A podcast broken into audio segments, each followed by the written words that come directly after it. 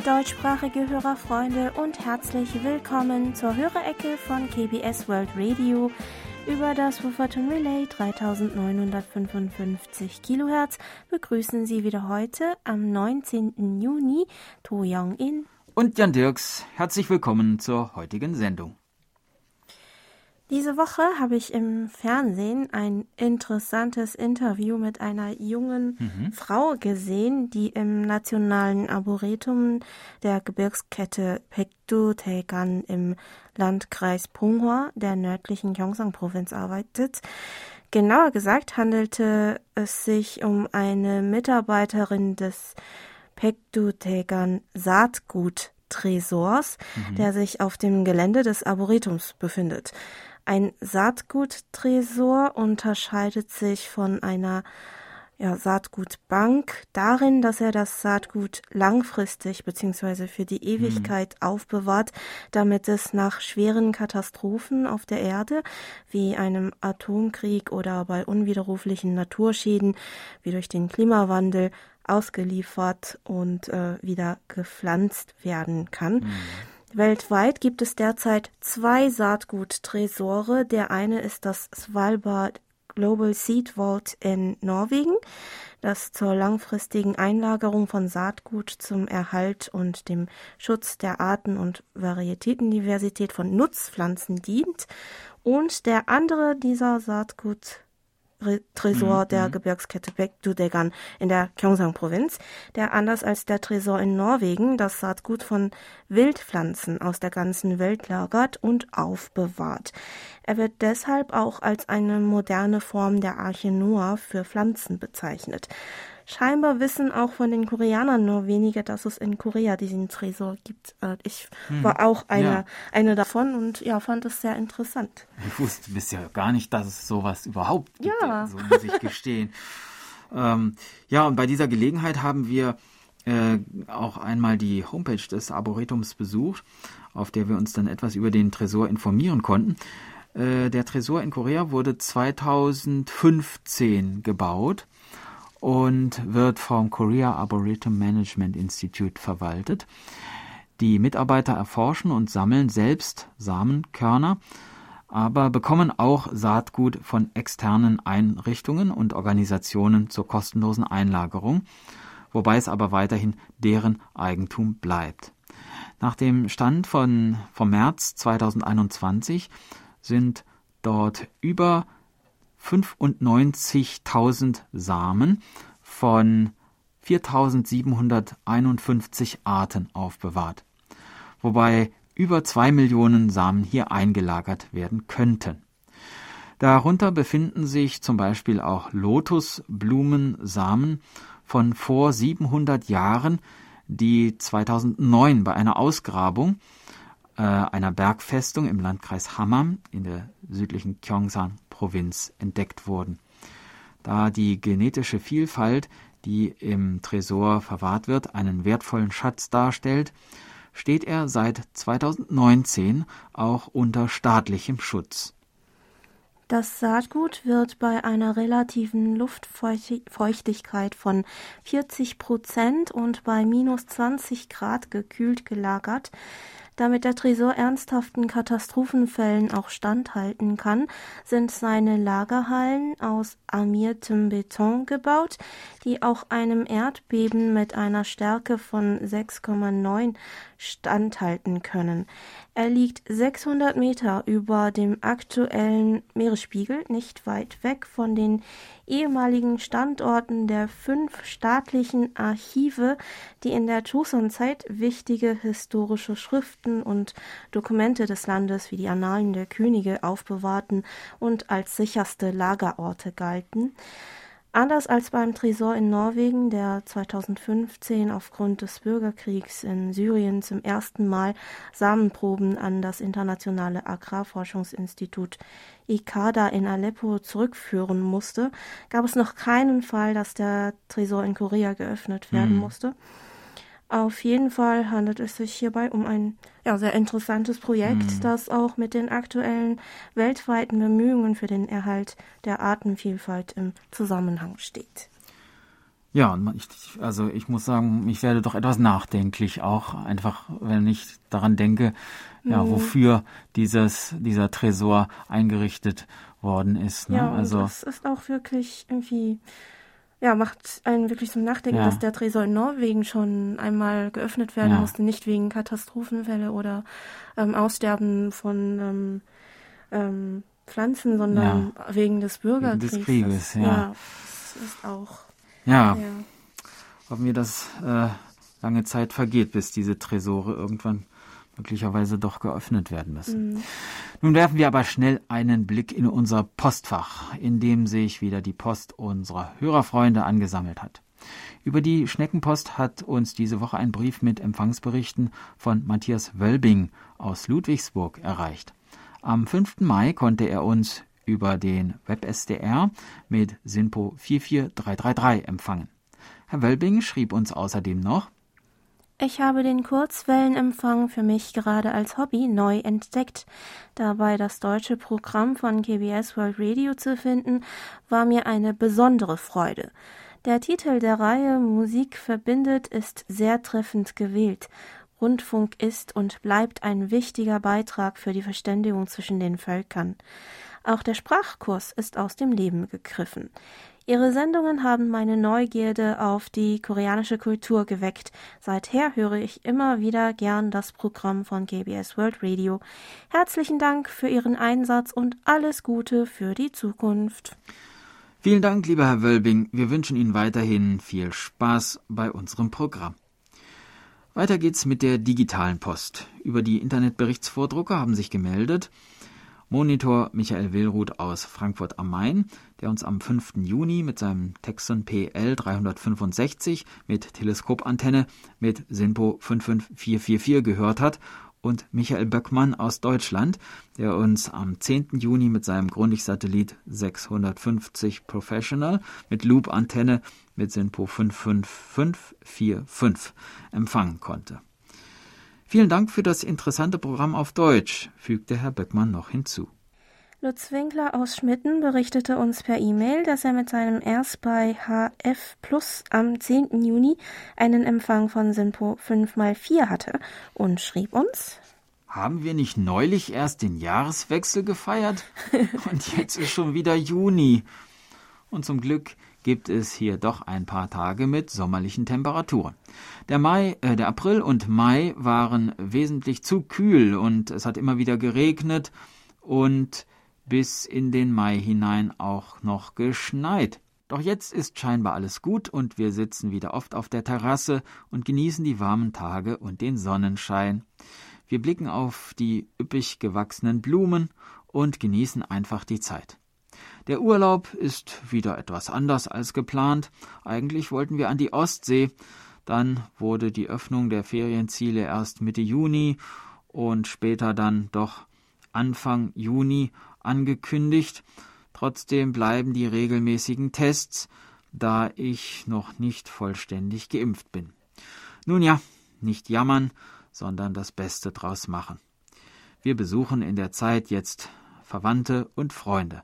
Auch das ist wichtig und wir können uns etwas mehr Zeit lassen.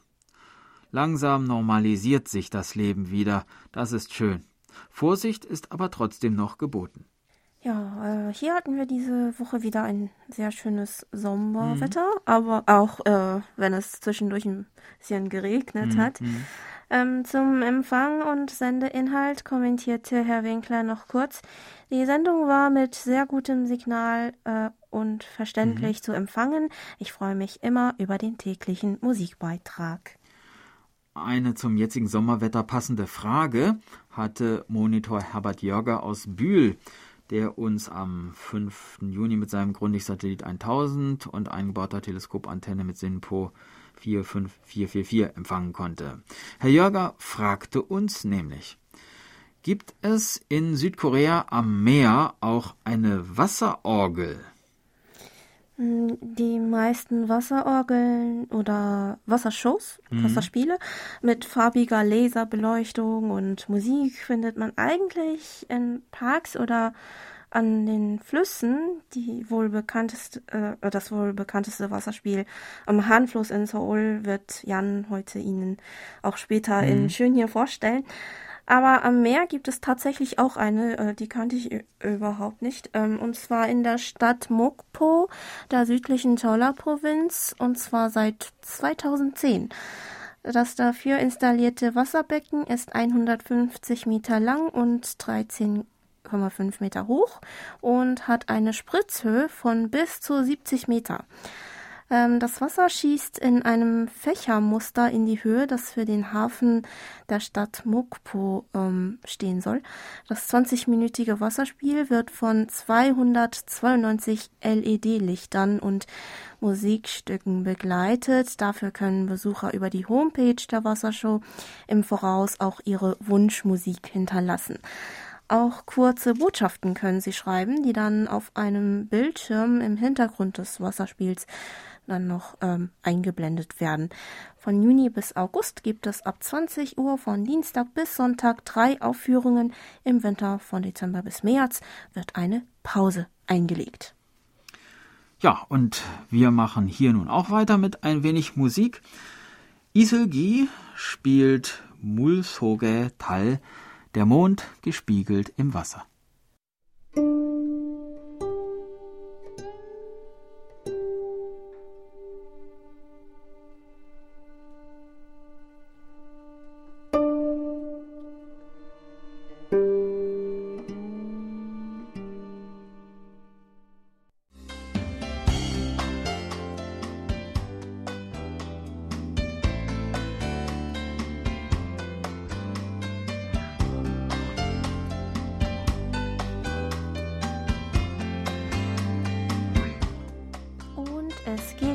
Weiter mit den Medientipps. Auch diese Woche ein großes Dankeschön an Monitor Erich Kröpke für die Zusammenstellung. Die Natur Koreas, der Koreakrieg und Kim Jong-un und zwei Spielfilme.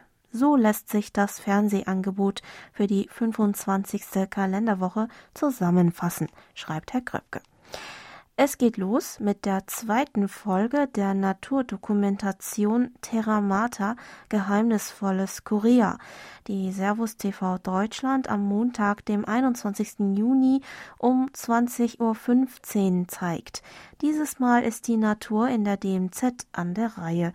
Wiederholungen gibt es in der Nacht zum Dienstag um 0.50 Uhr und um 1.55 Uhr. Weiter geht es am Dienstag, dem 22. Juni. NTV hat gleich drei Dokumentationen im Programm. Um 20.15 Uhr gibt es die Dokumentation Wir sind Geschichte, der Koreakrieg. Es folgt um 21.05 Uhr Nordkorea haut nah, undercover im Überwachungsstaat und schließlich um 22.10 Uhr die Kim-Dynastie. Wiederholung des Ganzen gibt es am Mittwoch, dem 23. Juni ab 0.10 Uhr. Ja, dann gibt es noch zwei Spielfilme, wie gesagt, beide auf Pro7 Fun. Einmal am Dienstag, dem 22. Juni um 20.15 Uhr der Film The Interview, die Satire über Nordkorea und Kim Jong-un mit einer Wiederholung am Sonnabend, dem 26. Juni um 13.35 Uhr. Und dann der Film Memories of the Sword, der Action-Thriller aus dem Korea der Korea-Zeit am Freitag, dem 26. Juni um 20.15 Uhr und am Sonntag, dem 27. Juni um 10.05 Uhr. Auch einen Radiotipp gibt es dieses Mal. Im WDR3-Konzert am Mittwoch, dem 23. Juni von 20.04 Uhr bis 22 Uhr spielt der südkoreanische Pianist Cho Song-jin mit dem WDR-Symphonieorchester die Uraufführung der orchestralen Miniatur Entwine von Dai Fujikura sowie Werke von Chopin und Bruch. Ja, das waren die Medientipps und wir kommen wieder auf die Hörerpost zurück. Über unsere German-Adresse haben sich noch gemeldet Alfred Albrecht aus Emmendingen, der am 29. Mai mit seinem Grundig-Satellit 2000 mit Teleskopantenne einen Empfang von SINPO 54444 hatte und Florian Holderbach, der uns am 12. Juni folgendes schrieb. Ich kann euch heute in einer ausgezeichneten Signalqualität hören. Meine Geräte sind der Texon S2000 mit Tiking und Toch Preselector an einer 8 Meter Drahtantenne. Macht weiter so, tolles Programm. Vielen Dank, Herr mhm. Holterbach. Wir wünschen Ihnen weiterhin viel Hörvergnügen bei bestem Empfang. Bei Monitor Burkhard Müller aus Hilden bedanken wir uns dann wieder für die regelmäßigen Empfangsberichte. Unter anderem konnte uns Herr Müller am 10. Juni mit seinem Reuter RDR 50C und 13 Meter Drahtantenne und Tiking und Koch Antennentuner mit Simpo 55445 hören. Im Zusammenhang mit dem Beitrag in Kreuz und Quer durch Korea an dem Tag über eine Abgeordnete der Gerechtigkeitspartei in Korea, die ein Gesetz für Tattoo-Gewerbe initiiert hat, kommentierte Herr Müller noch, sind Tattoos in Asien nicht deshalb verpönt, weil die Yakuza in Japan sich durch Tattoos auszeichnete? Also wie es in Japan war oder ist oder ob Tattoos in Asien allgemein gemieden wurden beziehungsweise noch werden, mhm. können wir leider jetzt nicht ähm, sagen. Aber es stimmt, dass in Korea früher Tätowierungen am Körper negativ betrachtet wurden. In Korea gibt es zwar keine Yakuza, aber ähnliche kriminelle Organisationen, deren Mitglieder einander anhand ihrer Tätowierungen erkennen konnten. Drachenbilder zum Beispiel, die sich über den ganzen Rücken erstreckten, hm. galten lange als Symbol dafür. Darauf geht auch zurück, dass viele Tattoos mit Gewalt und Kriminalität assoziiert haben. Früher konnte man deshalb auch an öffentlichen Badeorten, Badeorten Schilder mhm. sehen, dass Besucher mit solchen Tätowierungen der Eintritt nicht gestattet ist, mm, weil Tattoos angeblich Furcht erregen und auf jugendliche Fernsehzuschauer einen negativen Einfluss ausüben könnten, verdecken viele bei Fernsehauftritten heute immer noch ihre Tattoos mit Pflastern oder Bandagen. Ähm, heute vor allem unter der, den jüngeren Generationen gelten Tattoos aber eher als Ausdruck von Kreativität und Individualität oder als eine Art Statement. Auch Augenbrauen-Tätowierungen in Schönheitssalons sind mittlerweile sehr verbreitet. Sie sind vor allem bei Frauen beliebt, ähm, die keine Lust haben, jeden Tag ihre Augenbrauen mm, zu schminken. Mm aber auch bei Männern mit schwachen Augenbrauenkonturen, die sich ein markanteres Aussehen wünschen. Ein Freund von mir hat das auch gemacht, mhm. als er ähm, geheiratet hat und ähm, in den Fotos wollte er halt ein bisschen naja, mit stärkeren Konturen aus, ja, ja. Ähm, ausschauen. Ja, also das ist jetzt auch bei Männern eigentlich nicht mehr so unüblich. Mhm. Aber solche Tattoo-Studios und Schönheitssalons, die eine Augenbrauen Tätowierung anbieten, sind in ähm, Korea halt ja illegal. Mhm. Heute ist es für viele unverständlich, wieso das Tattoo-Gewerbe in Korea immer noch illegal ist, aber ähm, ähm, viele Ärzte unterstützen immer noch das Urteil des koreanischen obersten Gerichtshofs aus dem Jahr 1992, dass das Tätowieren lediglich ausgebildeten Ärzten erlaubt sei, weil das Stechen als medizinischer Eingriff einzustufen sei. Herr Müller schickte uns außerdem noch einen Artikel über McDonalds-Filialen in Indonesien, die wegen der enormen Nachfrage nach dem BTS-Menü vorübergehend schließen mussten. Äh, ja, auf dieses, auf ähnliches, ein ähnliches Phänomen hatte uns auch äh, Monitor Paul Gager aus Wien aufmerksam gemacht. Bei Herrn Gager bedanken wir uns auch noch für die interessanten Ausschnitte aus der Wiener Presse und Bilder, die er uns über die Schneckenpost geschickt hat. Monitor Nuri Streichert aus Hildesheim konnte uns am Wochenende auf der Kurzwelle mit Simpo 5x4 hören, wobei es am Sonntag wieder Aussetzer gegeben habe, die die Simpo-Bewertung mit beeinflussten, schreibt uns Herr Streichert. In seiner E-Mail schrieb uns Herr Streichert noch, Heute habe ich nicht vergessen, den Empfangsbericht abzuschicken, obwohl der Sonntag heute etwas stressiger war als sonst. Gegen acht Uhr morgens erhielt ich die Nachricht von meinem Schwager, dass mein Neffe in die Notaufnahme ins Krankenhaus musste. Er war am Freitag mit seinem Opa im Schwimmbad. Heute sagte er seinem Papa, dass er plötzlich auf einem Auge schlechter sieht. Nach einer Untersuchung dann die Entwarnung. Er hat beim Schwimmen Zug im Auge bekommen und leidet an einer leichteren Bindehautentzündung. Gott sei Dank ist es nichts Ernsteres. Ja, da sind wir aber auch mhm. erleichtert, dass es nicht Ernsteres war. Wir wünschen Ihrem Neffen gute Besserung. Herr Streichert hatte übrigens letzte Woche den Beitrag von Monitor Thomas Schneider vermisst. Wahrscheinlich haben sich viele Hörerfreunde das gleiche gefragt. Ähm, den Beitrag werden Sie heute am Ende der Sendung hören können. Herr Schneider musste ihn aus persönlichen Gründen kurzfristig um eine Woche verschieben. Herr Streichert fand außerdem den Bericht über den Kaffee in der letzten Hörerecke interessant, auch wenn er persönlich aus gesundheitlichen Gründen keinen Kaffee trinken dürfe.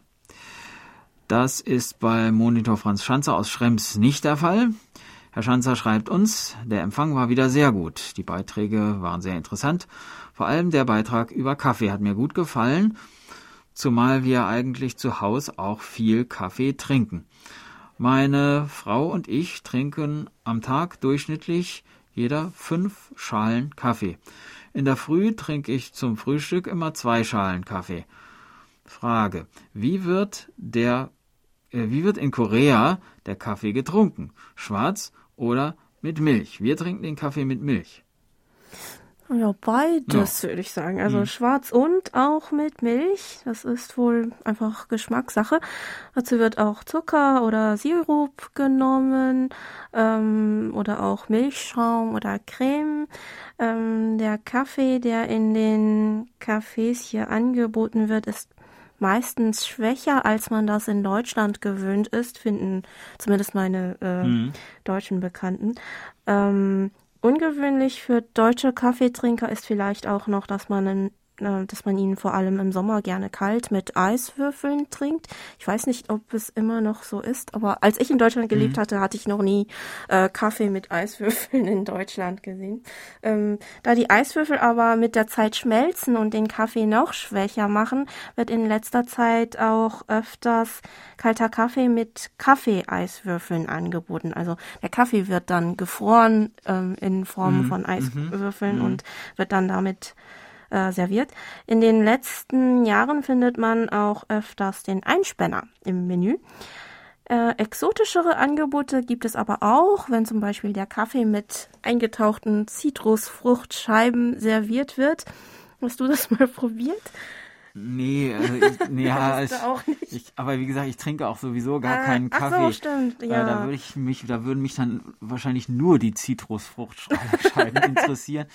Aber es klingt schon tatsächlich exotisch, muss ich auch sagen. Ja, ja also er hat mhm. dann einen besonders erfrischenderen Geschmack, also mhm. Beigeschmack, ja. also es schmeckt noch nach Kaffee, ähm, vor allem wenn man ihn kalt trinkt, aber Aha. das ist auch nicht für ihn ja. etwas.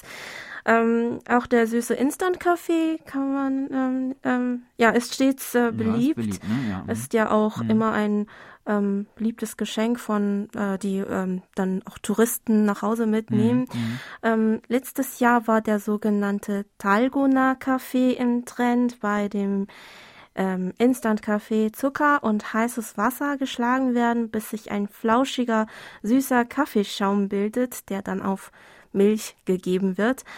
Der Name leitet sich von der Zuckersüßigkeit Talgona ab, bei der Zucker geschmolzen und verbrannt wird, bis er braun wird und danach zum Beispiel in Herz- oder Sternform abgekühlt und gehärtet gegessen wird. Mhm. Ist das sowas ähnliches wie Karamell?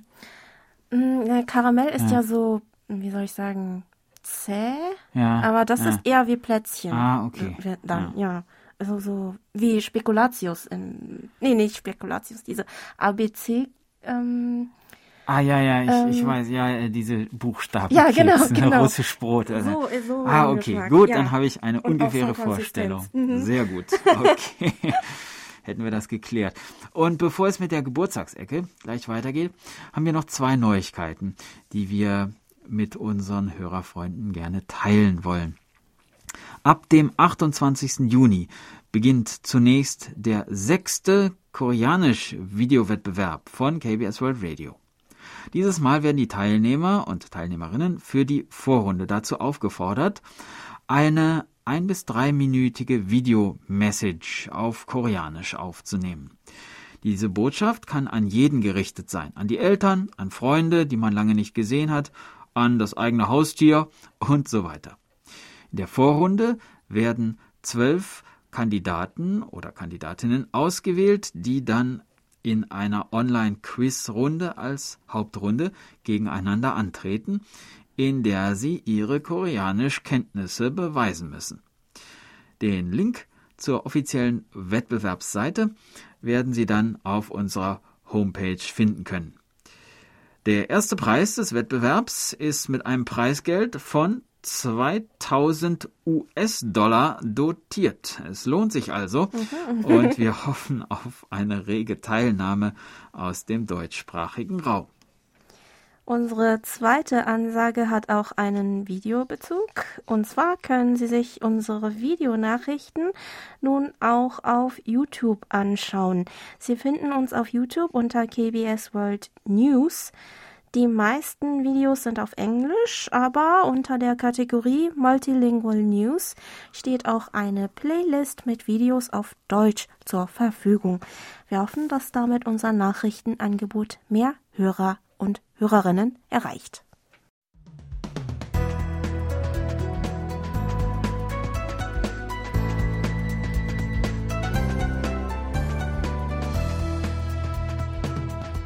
Sie hören KBS World Radio mit der Hörerecke.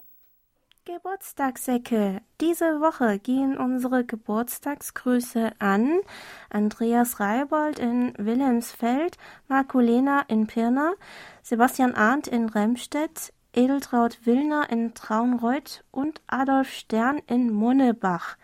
Im Namen der Redaktion und von Monitor Bernd Seiser wünschen wir allen alles Gute zum Geburtstag.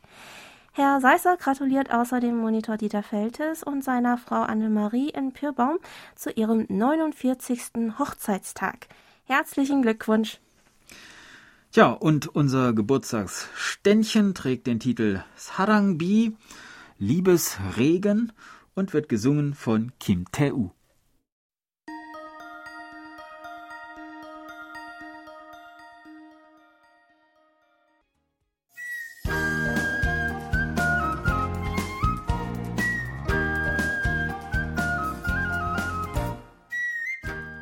Schön hier.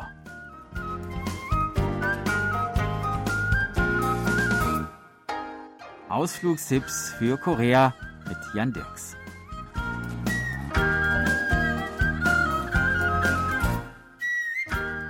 Mit der U-Bahn-Linie 9 sind wir in der vergangenen Woche von Kimpo bis nach Yoido gefahren. Heute fahren wir weiter Richtung Osten. In unmittelbarer Nachbarschaft zu Yoido liegt die U-Bahn-Station Noryangjin. Der Fischerei-Großhandelsmarkt Noryangjin wurde im Jahre 1927 eröffnet und ist der größte Fischmarkt ganz Koreas. Hier kann man 365 Tage im Jahr viele verschiedene Arten an Fischen und Meeresfrüchten zu günstigen Preisen erwerben. Die Kosten werden nach verfügbarer Menge berechnet. Man kann sich im Voraus auf der offiziellen Homepage erkundigen. Wenn es zu dämmern beginnt und die Stadt langsam erwacht, laufen auf dem Fischmarkt mit einer morgendlichen Auktion schon die Vorbereitungen für einen geschäftigen Tag.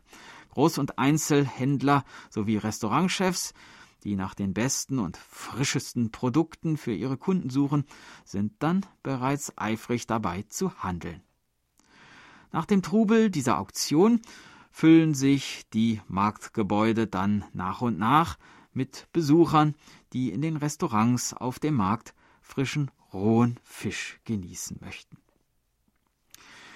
Vier Stationen weiter, in der Nähe des Bahnhofs Kubanpo, liegt der Hangang Park Panpo. Er umfasst die Insel Soresom, die sich wunderbar für Spaziergänger eignet, und das Somsevit, das vor allem bei Nacht einen tollen Anblick bietet. Des Weiteren gibt es Wassersportanlagen, einen breiten Fußgängerweg und einen Radweg.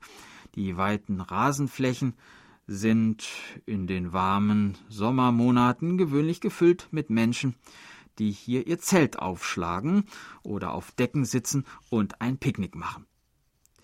Nachts sorgt dann die Regenbogenfontäne der Brücke Bahnpotegio für eine tolle Atmosphäre, weshalb dieser Ort auch ein beliebter Drehort für TV-Serien und Filme ist.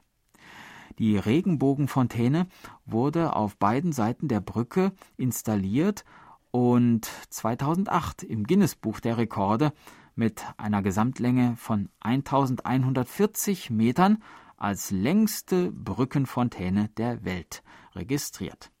380 Düsen sind auf beiden Seiten der Brücke angebracht und das hochgepumpte Flusswasser fällt von hier 20 Meter tief in den Fluss.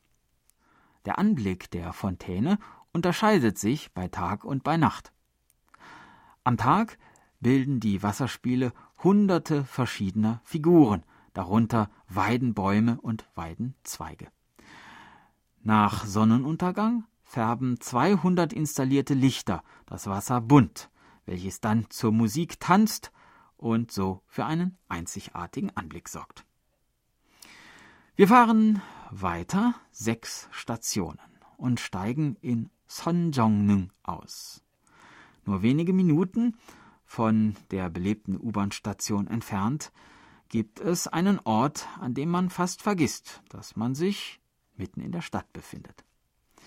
Denn hier befinden sich die von der UNESCO als Weltkulturerbe anerkannten Königsgräber der Joseon-Zeit, Solleung und Jongneung, zusammen Sonjeongnung. Die Grabanlage Solleung beherbergt den Grabhügel von König Songjong, dem neunten König der Joseon-Zeit, und etwas dahinter im Wald das Grab seiner Frau, der Königin Jonghyun. Geht man noch etwas weiter, kann man zudem Chongneung, das Grab ihres Sohnes, finden. Die großen Hügelgräber sind umgeben von dichtem Kiefernwald, wo man spazieren und den Stress des Alltags ein wenig vergessen kann. Wieder zwei Stationen weiter finden wir noch einen Ort, der im Herzen von Kangnam inmitten der riesigen Wolkenkratzer ein Eigenleben zu führen scheint den Tempel Bong-eun-sa. Er wurde im Jahre 794, also im zehnten Jahr der Schillerzeit, von König Wonsong errichtet und war zunächst als Tempel Gyeongsong-sa bekannt. Im Jahre 1498 ließ Königin Jonghyun den Tempel vergrößern und in Pong-eun-sa umbenennen. Während der Joseon-Zeit wurde er um etwa einen Kilometer von Solleung auf seinen jetzigen Standort verschoben. Hier werden unter anderem zahlreiche wertvolle und alte Schriften aufbewahrt. Der Tempel ist vor allem für seine dreistöckige Steinpagode vor dem Hauptgebäude bekannt, in der sich Sari befinden, also kleine Kristalle, die bei der Verbrennung verstorbener Mönche gefunden wurden und als heilige Reliquien gelten. Eine weitere Attraktion ist die 23 Meter hohe Maitreya-Statue, die sowohl von Gläubigen als auch von Touristen regelmäßig besucht wird. Der Tempel bietet auch ein- und zweitägige Temple Stay-Programme an, bei denen man einen Einblick in den traditionellen koreanischen Buddhismus erhält.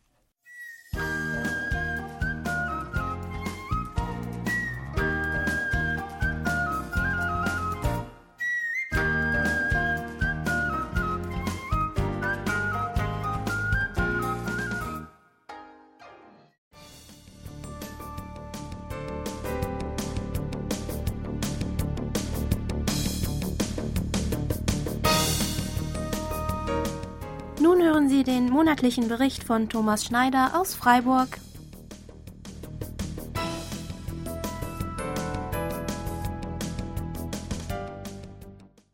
In digitalen Zeiten erscheint die analoge Welt althergebracht. Enzyklopädien werden nicht mehr aufgelegt, Jahrbücher und Chroniken erscheinen nicht mehr. Man meint, das Allheilmittel ist das World Wide Web, das Internet, das vermeintlich jede Information auf Knopfdruck preisgibt. Dass die Informationen vorgefiltert werden, auch einem gewissen politisch opportunen Zeitgeist unterliegen, manche sprechen dann euphemistisch von der Dynamik des Webs und wir oft nur das zu sehen bekommen, was Google möchte und dafür den Preis der teilweisen Aufgabe der Datenprivatsphäre zahlen, wird möglicherweise zwar wahrgenommen, aber nicht hinterfragt. Auch in den Medien des Funks gibt es einen stetigen Digitalisierungsschub. Was früher der Rundfunk war, wird heute oft durch die Verbreitung über das Internet substituiert. Dabei ist die Definition von Rundfunk klar. Im Rundfunkstaatsvertrag wird heute Rundfunk definiert als die für die Allgemeinheit bestimmte Veranstaltung und Verbreitung von Darbietungen aller Art in Wort, in Ton und in Bild unter Benutzung elektrischer Schwingungen ohne Verbindungsleitung oder längs oder mittels eines Leiters. Ich würde dies aber noch etwas anders fassen. Rundfunk ist eine ungerichtete, lineare Ausstrahlung von drahtlosen Transmissionen von Informationen in Wort, Bild und Ton an eine mögliche unendliche Anzahl von Empfangsgeräten. Dies definiert alles, was das klassische Radio kann. Ohne Point-to-Point-Verbindung mit Rückmeldungsmöglichkeit, was, wann, wo und gegebenenfalls von wem mit welchem Equipment gehört wurde, ist es möglich, mit einem einfachen Radio eine Frequenz aufzurufen und dann zu hören. Und der Sender wird nie zusammenbrechen, denn es ist völlig egal, ob ein Radio, 100 Radios oder 100 Millionen Radiogeräte das Signal empfangen. Es ist völlig egal. Beim Internet ist das nicht so. Es gibt Bandbreiten und Begrenzungen. Es ist technisch gar nicht möglich, dass Millionen Hörer das Programm empfangen, denn dann würde der Server in die Knie gehen, da pro Zeiteinheit viel zu viele Anfragen anliegen würden. Internetradio ist kein Rundfunk. Punkt. Dass die Möglichkeiten der Allgemeinversorgung durch die Digitalisierung via Internet aufgegeben worden sind, ist bedauerlich. Technisch mag Digitalisierung ein Fortschritt sein, aber die unbegrenzten Möglichkeiten des klassischen Rundfunks werden zugunsten eines von vornherein begrenzten Mediums zurückgefahren. Eine rationale zeigt sich hier mir zunächst nicht. Allenfalls nach Überlegung eine, die dem Diktat der Quote und der Finanzierung geschuldet ist. Denn beim klassischen Rundfunk weiß der Sender nicht, ob ihm nun einer, zehn Millionen Leute oder gar keiner zuhört. Es kann somit sein, dass man für die Tonne sendet, sozusagen. Allein die wenigen Hörerbriefe geben Info und das ist auch nicht repräsentativ. Bei einer Webseite oder einem Stream kann man jedoch genau verfolgen, wer wann was wo gehört hat. Welcher Podcast wurde geladen, welche Sendung im Stream oft angeklickt, welcher Beitrag häufig gelesen. In der Folge werden die Programme auf den Hörer zugeschnitten. Man bekommt somit eine der Mehrheit genehme, stromlinienförmige und leicht verdauliche Kost, die dem Programmverantwortlichen infolgedessen wiederum höhere Klickraten und Besucherzahlen bringt, und Quote bedeutet heute Geld. All das ist beim klassischen Rundfunk nicht möglich. Jedoch hat man hier ein am Inhalt orientiertes Programm mit Kultur, Sparten, auch manchmal Nebensächlichkeiten, die aus Sicht der Redaktion interessant erscheinen. Es ist also ein ganz anderes Radio- bzw. Medienkonsumieren als der Konsum der Mainstream-Webinhalte. Und das Internet ist darüber hinaus schnell. Ändert sich der Massengeschmack, auch teilweise von den sogenannten Influencern gezielt gesteuert, denn nichts anderes bedeutet dieser Namen Einfluss nehmen, und Einfluss nehmen nimmt man meistens in Hinblick auf das Ziel, ein Produkt zu platzieren, für das man, wir können es uns denken, etwas bekommt, Geld. Die Aufgabe einer modernen Internetredaktion ist es, dem Volk aufs Maul zu schauen, so wie Luther es einst sagte. Immer wieder neue Trends aufspüren, dem sich ändernden Mainstream Nahrung zu geben, damit geklickt und gestreamt wird, was das Zeug hält. Letztlich tritt das ein, was man allerorten sehen kann. Massenware, Einheitsbrei in Vielfalt. Früher gab es Bildungsfernsehen. Heute praktizieren wir bildungsfern Sehen. Und beim Radio ist es genauso. Beim Rundfunkwandel zum Digitalen kommt auch ein weiterer technischer Aspekt zum Tragen.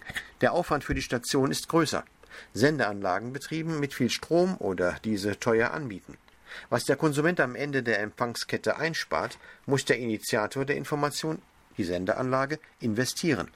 Da kommt es eben auch darauf an, was es dem Sender wert ist, diese Information zu transmittieren. Doch stellt sich eigentlich nicht die Frage nach einem Entweder oder, sondern eher die nach dem sowohl als auch. Diversität, Vielseitigkeit ist ein Wort, das heute unendlich strapaziert wird. Kultur, sogar Menschen, Dinge, Geschichte, Verhaltensweisen, alles muss divers sein. Vielseitig, sagt man. Geht es an die Kosten, wird dieses Prinzip dann aber, wo es eigentlich nötig wäre, doch negiert. Das ist nicht nur inkonsequent, sondern falsch. Es ist einfach falsch, eine Kurzwellenübertragung ersatzlos zu streichen. Natürlich gibt es viele gute Argumente, die für das Internet sprechen. Aber ich denke, den Kurzwellenübertragungsweg komplett ad acta zu legen, ist verkehrt. Interessant ist der Mix. Qualitativ hochwertige Programme zu machen, die realistisch ein Bild Koreas für die Welt präsentieren. Denn immer noch ist Korea, wenn man es mal fernab vom Nord-Süd-Konflikt anschaut, hier in Europa wenig präsent. Da ist es gut, auf Kurzwelle ein Programm aus Seoul zu erhalten, in Deutsch, der am häufigsten gesprochenen Sprache in Europa, das den Namen Auslandsdienst dann auch verdient. Und parallel dazu die Inhalte auf den Webseiten anzubieten, unterfüttert mit guten, vertiefenden Angeboten, das ist nicht nur modern, sondern auch nachhaltig und im wahren Wortsinne diversitiv. Damit komme ich zum Schluss für heute. Ich wünsche allzeit guten Empfang, beim Streamen natürlich genauso wie auf der Kurzwelle. Bis zum nächsten Mal verbleibt Thomas Schneider aus Freiburg.